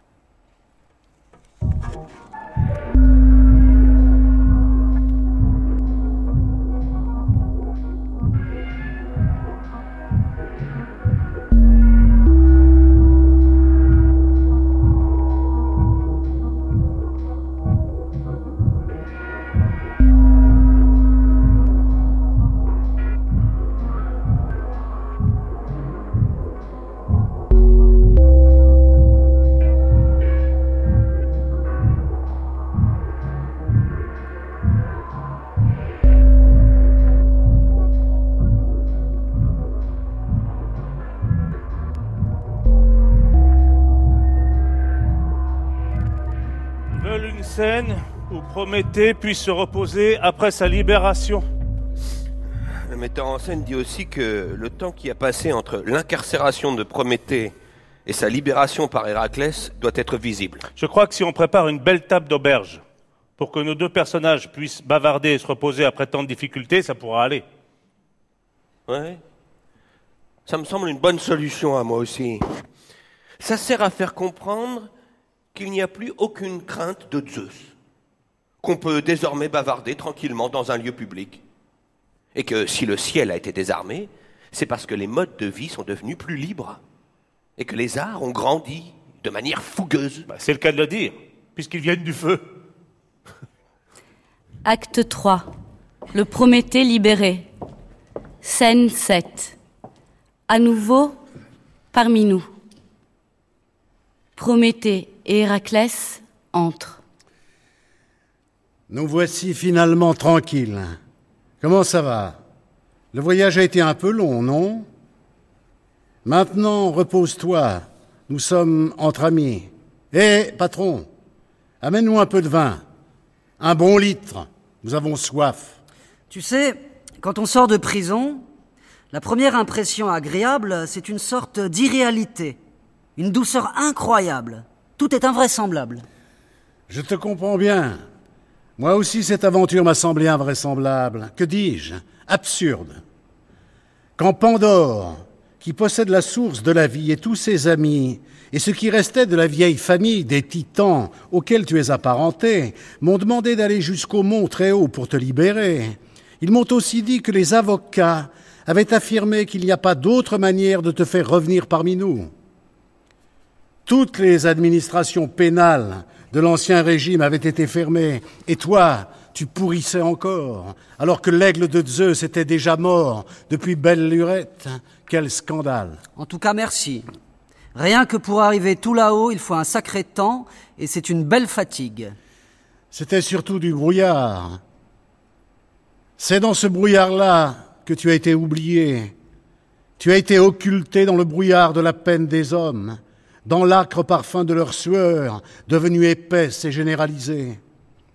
Les montagnards des villages que je traversais me disaient que j'étais fou parce que je voulais monter. Je pense qu'ils étaient au courant d'un terrible délit caché par la montagne, mais qu'ils en avaient oublié la vérité. Cette fable sacrée qui racontait l'histoire de l'héroïque voleur de feu. Je sais que mes lamentations leur faisaient peur. Ce n'étaient pas des lamentations pourtant, plutôt des cris de rébellion. Bon, cela suffit avec tout ça. Il faut prendre de la distance. Tu as été un sportif formidable, et moi je n'ai pas été mal non plus dans la descente pour mon âge. Pas vrai? Tu es toujours un formidable athlète, très cher. Tu ne sais pas à quel point je suis curieux de savoir quels ont été les effets de mon aventure. Quand j'ai arrêté Zeus, qui était en train de s'approprier le feu commun pour le privatiser, je n'imaginais pas que les dieux allaient s'offenser à ce point. Ah oui, bien sûr, je bloquais une des nombreuses possibilités d'exalter le pouvoir divin auprès des hommes. Mais ce n'était pas la seule. L'homme meurt, la vie est dans tous les cas difficile et pleine de coups de bambou. Alors, pourquoi considérer le vol du feu comme le plus grand des sacrilèges? Pour ce que j'en ai compris, parler du feu, c'est parler du travail. Et le problème du Dieu, c'est justement de se garantir un pouvoir total sur les arts et sur le travail. Le paradoxe, c'est que sans les hommes, plus exactement sans les travailleurs, la divinité serait inutile. Dieu sert à garantir le commandement et l'exploitation, et c'est sur cela qu'il justifie son existence. Voilà la seule preuve de l'existence de Dieu que je connaisse, et elle est vraiment ontologique. C'est sur cela que se légitime le bon Dieu, pas sur le fait que l'homme naît et meurt. Les riches et les pauvres, les patrons et les travailleurs naissent et meurent de la même manière, mais c'est sur la manière dont on commande et sur qui on commande que l'existence de Dieu se fonde. En volant le feu, tu as ôté sa légitimité au souverain, à sa hiérarchie et par conséquent au Dieu lui-même. Comme le dirait le philosophe, tu as bloqué la possibilité d'une dialectique de la divinité qui puisse correspondre au pouvoir. Il est étrange, mon destin. J'honorais simplement les arts. Je pensais que le feu servait surtout pour les arts. J'honorais le travail. Oui, bien sûr, j'avais conscience du problème de l'exploitation et du pouvoir, mais pas de manière si centrale. Cela dit, je n'ai pas l'impression que cette maudite exploitation du travail soit terminée. Je ne fais que raisonner à partir de ce que j'ai vu en descendant de la montagne. Il y a encore des pauvres et des riches, et pas qu'un peu, des beaux et des laids, des malades et des saints, et le vent de la vie les gifle tous selon les vieilles règles, il me semble. C'est vrai, mon vieil ami, nous avons encore des modes de vie bestiaux. La nature qui nous rendait misérables au moment de notre naissance, celle que tu as connue, titanesque, et contre laquelle tu as lutté, cette nature-là peut-être n'existe plus. Mais la bestialité et la misère ont malgré tout été reproduits au sein du travail lui-même. Il ne faut pas regretter le passé. Il faut plutôt reconnaître que le passé est trop souvent répété par le présent. Donc il y a encore besoin de Prométhée pour lutter contre une nouvelle nature qui répète l'ancienne. Le cheminement vers la libération n'en finira-t-il jamais? Et combien de fois encore aurons-nous besoin de sacrifices humains pour faire de petits progrès vers la liberté? Combien de Christ, combien de dieux qui se font hommes, l'histoire s'honorera-t-elle de compter? Ou alors, mais c'est la même chose, combien de héros chercheront-ils encore à voir Dieu à se constituer en une puissance qui libère l'humanité au lieu de la dominer? Ne te tourmente pas trop avec ces questions. Il n'y a que la pratique qui puisse les résoudre. Les arts, ceux de l'existence, les modes de vie, les pratiques des artisans, tout cela, nous l'avons déjà amplement compris. Cela ne sert plus à construire des choses sublimes, inutiles et coûteuses. Cela suffit avec les divinités et les héros. Les arts valent s'ils aident à vivre mieux. Fais-y attention, Prométhée. Parfois, en t'écoutant parler, je crains que d'une certaine manière, tu ne sois toi-même terriblement fasciné par la tragédie que tu as vécue. Non, mon ami, ce n'est pas vrai. Même si l'imagination hérétique et cette vertu du corps qui affirme et blasphème en même temps et à laquelle nous tenons tant sont passibles d'horreur. Quiconque, en sortant d'un camp de terreur et de mort, porte un numéro de prisonnier, une cicatrice impossible à effacer au fond de l'âme. On comprend d'autant plus qu'on a été une victime sacrificielle, le bouc émissaire de volontés perverses, des volontés qui voulaient honorer, à travers leur cruauté, un Dieu plein de puissance et d'imagination. Mais contre qui le faisait-elle Contre les hommes? Contre les pauvres? Contre les travailleurs exploités? Mon péché, ma responsabilité, consistait simplement à avoir ôté le feu au patron, à considérer le feu comme le frère des arts, pas un don fait aux hommes, mais une qualité commune de l'humanité. L'art véritable refuse de construire un Dieu. Voilà ce à quoi je suis arrivé. Tu ne crois pas que tu as un peu trop bavardé pour ton premier jour de repos? Il serait bon que tu te remettes à faire la sieste. Cet après-midi, des amis et des parents qui ont su que tu venais d'arriver passeront pour te rendre visite. Tiens-toi tranquille et mets-toi à ton aise. Quand j'étais là-haut, perdu dans les nuages, dans cette prison cruelle dont beaucoup, trop, avaient perdu jusqu'au souvenir, mais pourquoi perd-on le souvenir des souffrances des autres? Donc, quand j'étais là-haut, pour me sentir vivant et pour me reposer, je cherchais à repérer des fumées de feu parmi les nuages en mouvement continu, et à sentir l'odeur sèche du bois brûlé, ou celle piquante du charbon. Seule l'âpreté du souvenir produit du repos, mon très cher Héraclès, quand le souvenir réussit à accrocher la vie j'ai besoin d'une nouvelle vérification pour pouvoir me reposer. J'ai besoin de, retrouver le feu dans le brouillard, au-delà du brouillard. Scène 8. Un après-midi de colère. Prométhée est assis devant un samovar. Épiméthée, son frère, entre. Il a beaucoup vieilli. Comment ça s'est passé, mon cher frère? Cela a été terrible, long et cruel. Pour nous, qui étions restés dehors, aussi. Nous pensions qu'il y aurait eu des manifestations après ton arrestation, mais à part quelques discours pleins de pitié, il n'y a rien eu. Tout le monde s'est tu. Toi aussi? Tu as participé à la dédramatisation de ce qui s'est passé tu as fait circuler une petite histoire sur la naissance du feu qui ne correspondait absolument pas à la réalité, ou en tout cas tu as laissé faire les sophistes qui en profitaient. Une histoire qui te faisait passer pour euh, crétin, pardonne-moi, je ne veux pas t'offenser, et nous rendait esclaves de Zeus en nous représentant comme ses officiers en train d'organiser la vie humaine à la manière du patron. La vérité en a été bouleversée. Tu n'as pas encore entendu cette fable, m'a-t-on dit. Je l'ai avec moi. Si tu veux, je te la lis. Mais laisse-moi te dire que son auteur, Protagoras, ne s'intéressait en réalité pas du tout à toi, ni même à l'ordre de Zeus. Ce qu'il voulait, c'était l'ordre de la ville, si tant est qu'on puisse vraiment mettre en ordre la police. Cela dit, voilà donc cette fable. Je te la résume. Quand, après la création du monde, le moment fut venu de créer les espèces mortelles, les dieux, qui existaient déjà, les façonnèrent au sein de la terre, avec un mélange de terre et de feu et de tous les éléments qui se combinent avec le feu et la terre. Alors qu'ils allaient amener ces êtres à la lumière, ils donnèrent à Épiméthée et à Prométhée la tâche de distribuer à chacun les forces naturelles conformes à une norme et de mettre en ordre l'ensemble.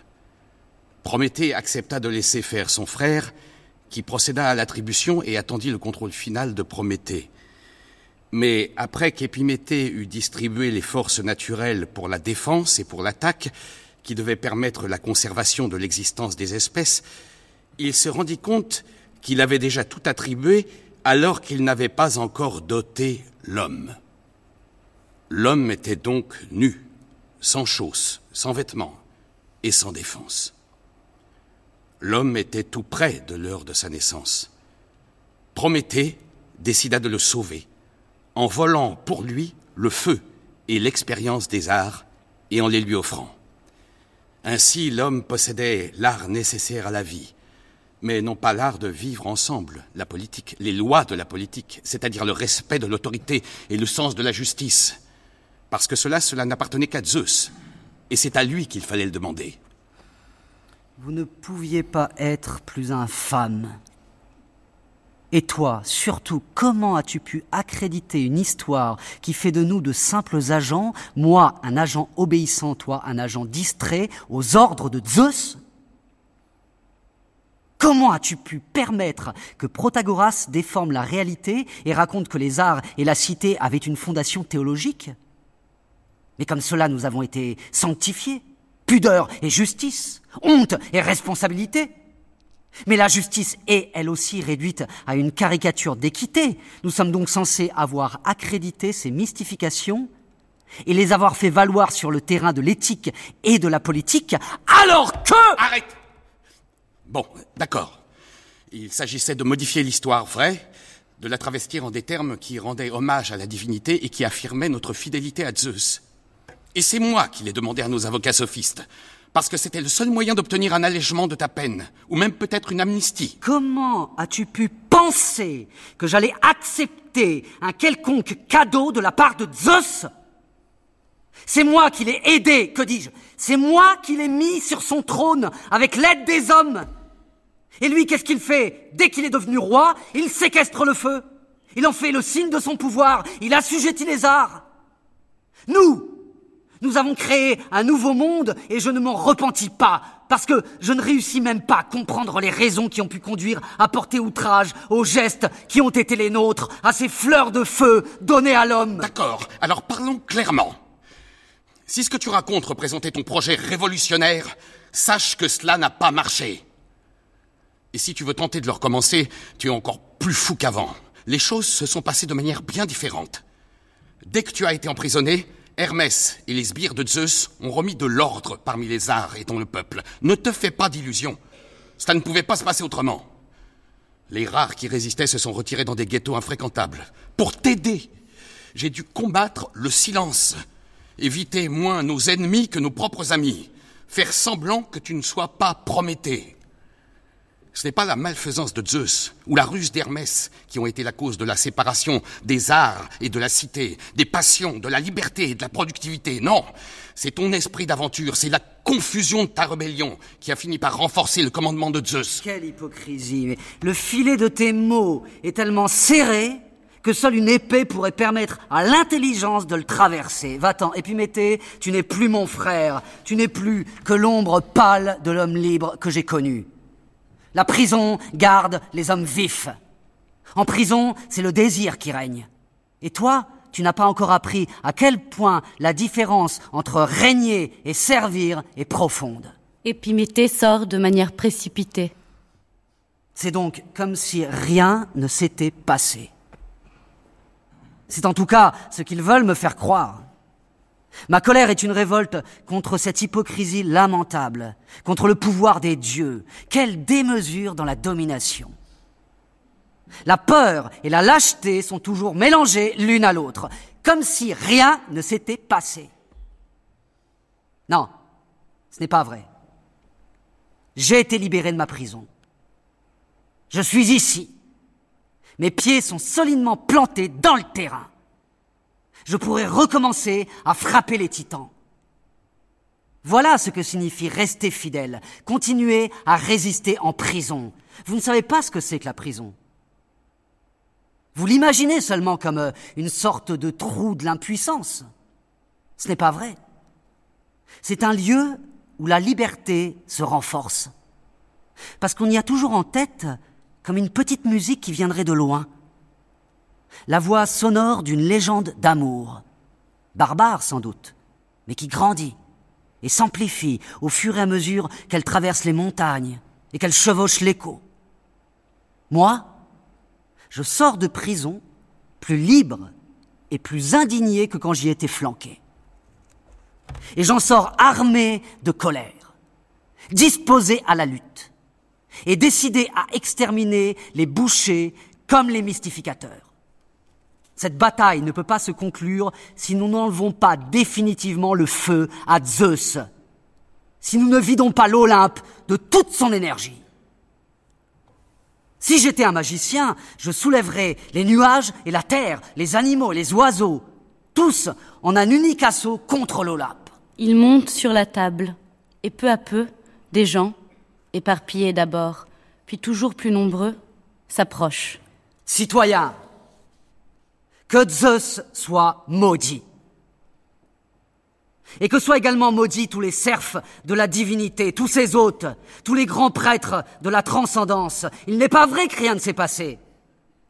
Vous savez bien, citoyens, à quel point la base de résistance que nous avons patiemment construite est étendue. Héraclès n'aurait jamais réussi à me libérer si l'asphyxie éthique avait dominé les âmes libres, si la rouille du pouvoir avait rongé les désirs joyeux de l'homme. Il n'est pas vrai que rien ne s'est passé. Le feu a brûlé la forêt. Il a forgé les instruments du labour. Il a construit les poutres mères de nos cabanes, les piliers métalliques de nos ponts. Tout cela a soutenu la lutte contre les patrons. Ce n'est pas une illusion. Les pauvres sont devenus ouvriers. Les masses se sont transformées en classes. Les multitudes proclament la liberté. Voilà ce que c'est que la puissance du feu. Il s'est donc vraiment passé quelque chose. Ma liberté en est la preuve, et sous la cendre, le feu couve encore. Il suffit de souffler avec détermination sur les braises, et l'incendie reprendra. L'incendie s'insurgera. On dit que le respect est dû au roi, sauf s'il se promène nu à la recherche de prostituées ou qu'il vole sans aucune pudeur. Zeus a séquestré le feu que les hommes avaient pris au soleil. Et pour faire fructifier son vol, ses serfs et ses courtisans ont aussi tenté de séquestrer notre savoir. Voilà comment s'est construit le divin. Et c'est contre cette machine horrible que nous nous insurgeons. La rage et l'honneur nous poussent. La haine et l'amour nous nourrissent. Pourquoi le divin a-t-il voulu détruire l'homme? Parce que nous nous préparons à le détruire, lui. Scène 9. Le ciel dissous. L'Olympe. La scène est vide, à part un fauteuil cardinalis au milieu. Sur le fauteuil, les dieux s'assoient les uns après les autres. Un panneau annonce leur nom. Sur l'avant-scène, Prométhée dort. Au fond de la scène, on voit des éclairs, on entend des explosions et on perçoit le bruit continu des musiques de guerre. Kratos entre et va s'asseoir sur le fauteuil. Ils nous ont attaqués de tous les côtés à la fois Jamais l'Olympe n'avait subi un assaut aussi résolu. Pour l'instant, nous les avons repoussés. Mais nous ne réussirons pas à résister à une seconde vague. Ils sont en train de se préparer. Après que Prométhée avait été libéré, il fallait s'attendre au soulèvement des humains. Mais on espérait que cela arriverait plus tard. Que peut-on y faire? Désormais le divin se délite. Les serments de fidélité sont dissous. Pendant l'incarcération de Prométhée, l'esprit de bagarre et le vice de la désobéissance semblaient relativement calmés. En tout cas, ils étaient contrôlés. Mais à présent, le désordre, ce qu'ils appellent la liberté, nous insulte et nous attaque. Souvent, Ces nouveaux rebelles s'expriment en musique, ils jouent des instruments, et ils dansent, ils m'assourdissent et me confondent. La musique et la danse annoncent des divinités nouvelles. Ce n'est pas la justice qui domine ces comportements subversifs, c'est l'espérance. Comment résisterons-nous? Personne ne peut résister à l'espoir, à cette suprême folie, à cette disposition maléfique et si attirante que Pandore s'obstine à répandre. Souviens-toi, Kratos, de la dernière bataille contre le rebelle Tryphon, le vengeur des titans. Quand à l'aide de Prométhée, tu as retenu cette horde sur la pente du mont, alors que Zeus réussissait à battre le gros des troupes ennemies de l'autre côté. Et puis Zeus est arrivé, triomphant. Et toi, et Prométhée, alors que les armées descendaient du sommet de la montagne et chassaient définitivement les révoltes, toi et Prométhée, vous vous êtes embrassés.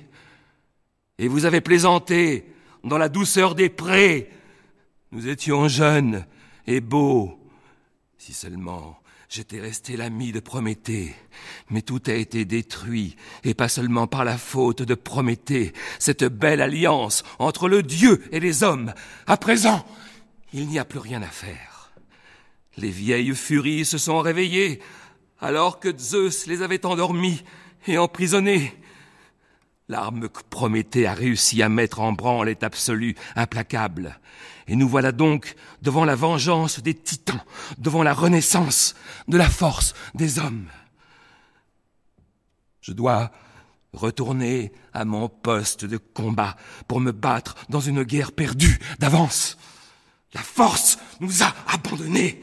Le travestissement que les dieux avaient imposé aux qualités et aux vertus humaines pour les soumettre et de les exploiter a été démasqué. Je vais donc à la guerre, comme on va à la mort. Kratos sort, entre Héphaïstos. Il a vieilli, ses cheveux sont blancs. Il est très fatigué et va s'asseoir sur le fauteuil. L'attaque est insoutenable, surtout du point de vue technique. Les hommes possèdent une multitude d'armes que nous, dans nos ateliers, nous ne réussirons jamais à produire. Et même si nous en étions capables, pourquoi le faire? Je n'ai plus le courage de lutter contre les hommes.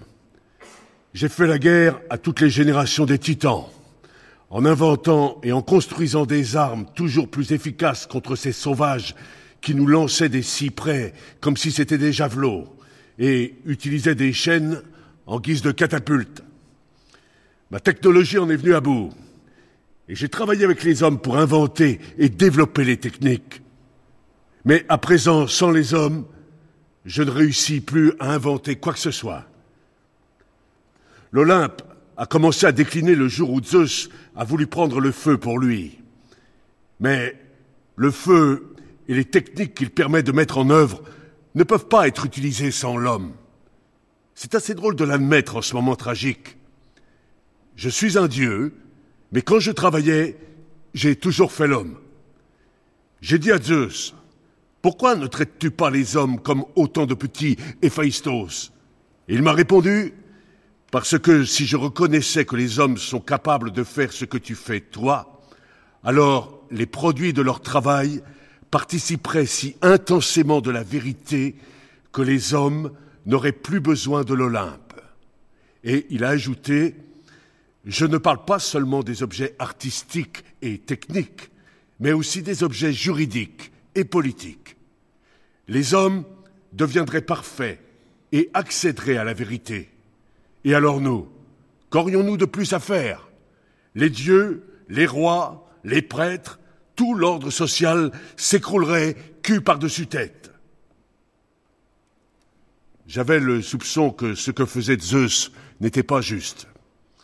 Chaque fois que je reportais mon attention sur ce que les hommes construisaient, je m'apercevais que bon nombre de leurs productions et de leurs objets d'art dépassaient le sublime de la divinité, que leurs dessins politiques allaient bien au-delà de ce sens du mal, du péché et de la faiblesse naturelle sur lequel Zeus avait construit sa justice.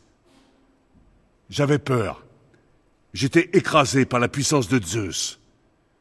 Je n'ai rien dit. Et quand Prométhée est venu me demander de coopérer avec lui, je l'ai envoyé au diable. À présent, je comprends que le travail ne peut pas être esclave et que la puissance de la technique ne peut pas être limitée, ni celle du feu dominée. Bien au contraire. Les hommes nous attaquent et ils gagnent parce qu'ils possèdent des armes construites avec intelligence, qu'ils les utilisent tous ensemble et qu'ils les dressent contre un ennemi tyrannique au nom de la liberté. Bon, je vais confirmer ma fidélité à Zeus et m'en aller mourir. Une fidélité qu'il ne mérite pas. Mais que faire d'autre à mon âge? Héphaïstos sort, entre Athéna. Elle a vieilli et porte des vêtements déchirés. Elle va s'asseoir sur le fauteuil. J'ai regardé les hommes combattre. J'ai vu Prométhée les guider. J'ai aussi compris à quel point la physique et la métaphysique du monde avaient changé. Quand nous luttions contre les titans, j'ai souvent été aux côtés de Prométhée, et je l'ai peut-être aimé. Je reconnaissais l'extraordinaire emprise qu'il avait sur ses soldats. Des hommes qui voulaient se libérer de la tyrannie. C'était une foule d'enthousiastes, à laquelle Prométhée communiquait une force contagieuse, vertigineuse. C'était une manière de diriger leur puissance vers un but. Mais aujourd'hui, ce n'est plus comme cela. Prométhée se fie à l'intelligence et au bon sens de la multitude. Il lie entre elles leurs performances, il en saisit l'événement. La multitude est un ensemble de singularités intelligentes, et chaque singularité est en elle-même une multitude quand elle se développe et quand elle combat. C'est un bois, une forêt entière d'oliviers noueux qui marche contre le palais de l'Olympe. Voilà ce que Prométhée a réussi à faire quand il a rendu le faux homme, quand il a provoqué leur insurrection. Et moi, à nouveau, je l'aime. Mais il est jeune, et il restera jeune. Moi, désormais, je suis une vieille mégère. Pourquoi n'ai-je pas compris à l'époque, au temps de notre jeunesse et de notre force joyeuse, qu'il fallait unir les valeurs de solidarité et les gestes de l'amour? Pourquoi ai-je toujours exalté la Minerve du pouvoir? Il me reste à présent qu'à me tuer ou à me faire tuer. Il faut couper l'olivier sec. Athéna sort. Hermès entre. Il a vieilli, il est blessé, et ses mille yeux sont désormais presque tous aveugles sur son manteau en lambeaux. Il va s'asseoir sur le petit trône. Il n'y a plus rien à faire. Le monde se défait à ma vue. Ils ont rompu avec les illusions et les mensonges la vérité et la réalité émergent. J'ai été le grand prêtre du mensonge. Les opinions, les désirs, l'intelligence, les techniques et les lois, je ramollissais tout afin que cela puisse servir de carburant au pouvoir de la divinité. Ils croyaient tous que la vérité ne pouvait venir que d'en haut, du monde des idées, mais en réalité, il n'y a ni bas ni haut, et le dur ne l'emporte pas sur le mou, ni la lourdeur sur la légèreté. Le sens de la vie et de l'histoire peut tout à fait s'inverser. Cette expérience est fragile et aléatoire. La nature n'a jamais été au pouvoir, et encore moins la nature divine. Hermès a fait croire que l'ordre immuable et éternel de l'Olympe devait toujours s'imposer et que les hommes ne pouvaient rien devant une semblable puissance. Aujourd'hui, je paie pour la fonction que Zeus m'avait confiée. Bien sûr, pendant des siècles et des siècles d'histoire des hommes, j'ai malgré tout réussi à répandre les raisons du pouvoir, et l'Occident et la société civile me doivent énormément. Je me suis moqué de tout le monde, de moi-même aussi. J'ai réussi à me faire croire que j'étais immortel. Mais il est plus facile de croire que la vérité est éternelle, même si nous savons qu'elle ne l'est pas, que de croire que le vieil Hermès est immortel. Voilà donc qu'Hermès, au milieu, désormais aveugle, tomba. Je voudrais qu'ils écrivent cela sur ma tombe. Mais il faut que j'aille chercher la mort là où quelques désespérés tentent encore de sauver l'Olympe. Il sort, entre Zeus. C'est un vieillard idiot.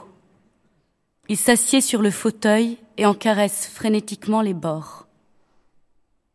Je ne l'ai jamais raconté à personne, mais une fois, je devais probablement être ivre. J'ai cru que j'étais devenu un homme. Une illusion très passionnante pour un dieu de mon calibre. Et j'ai conservé cette illusion pendant un certain temps. J'étais un homme, une créature monstrueuse.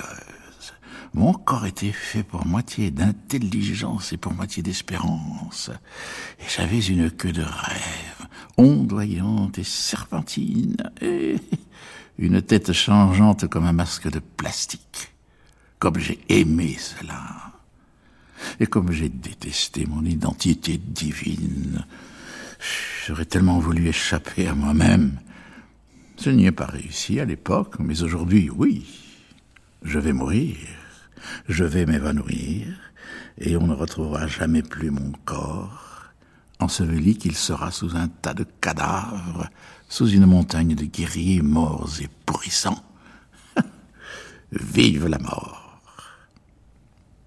Vive la mort.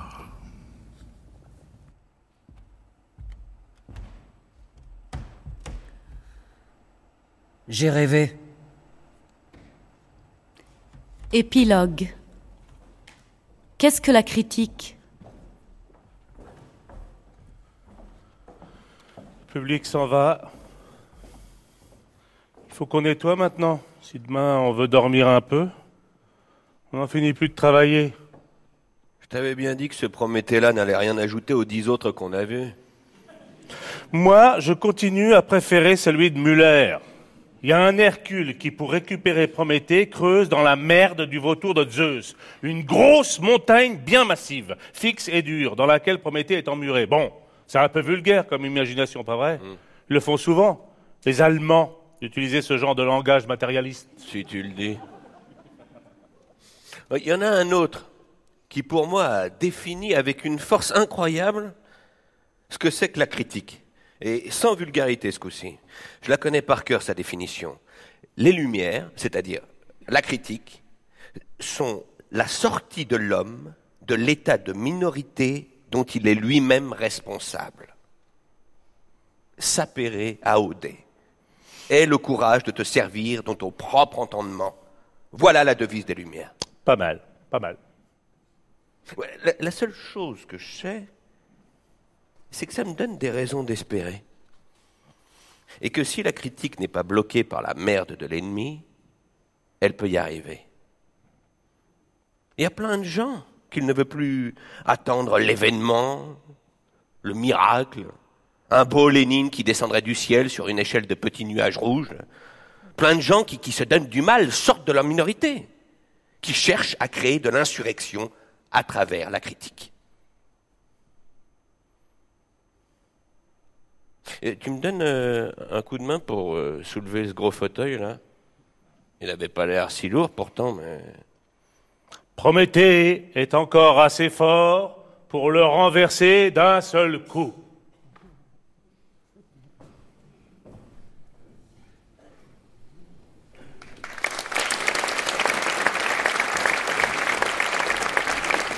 C'était Prométhée, critique du divin, troisième partie de la trilogie de la critique, texte inédit de Antonio Negri, traduit de l'italien par Judith Revel, enregistré en public à l'Odéon Théâtre de l'Europe le samedi 12 novembre 2011, coproduction Odéon France Culture en partenariat avec le Théâtre Gérard Philippe de Saint-Denis. Avec Emmanuel Riva, Le cœur des hommes, Michael Lonsdal, Zeus, Pierre-Félix Gravière, Prométhée, Marc Bodnard, premier technicien, Quentin Bayot, deuxième technicien, Laurent Poitronneau, Hermès, Gilles David de la Comédie Française, Héphaïstos, Julie Pilot, Athéna, André Marcon, Héraclès, Vincent Schmitt, Épiméthée, Hugues Kester, Kratos, le cœur des dieux, Mohamed Rouabi, deuxième Kratos, le cœur des dieux, Laurent Charpentier, troisième Kratos, le cœur des dieux. et Nina Greta Salomé pour les didascalies. Prise de son Philippe Gredin, montage Xavier Lévesque, assistant Guy Perramort, sonorisateur Stéphane Touvenin, coordination Guillaume Rialon. Remerciements aux équipes techniques de l'Odéon Théâtre de l'Europe. Réalisation Barbara Nicolier et Blandine Masson.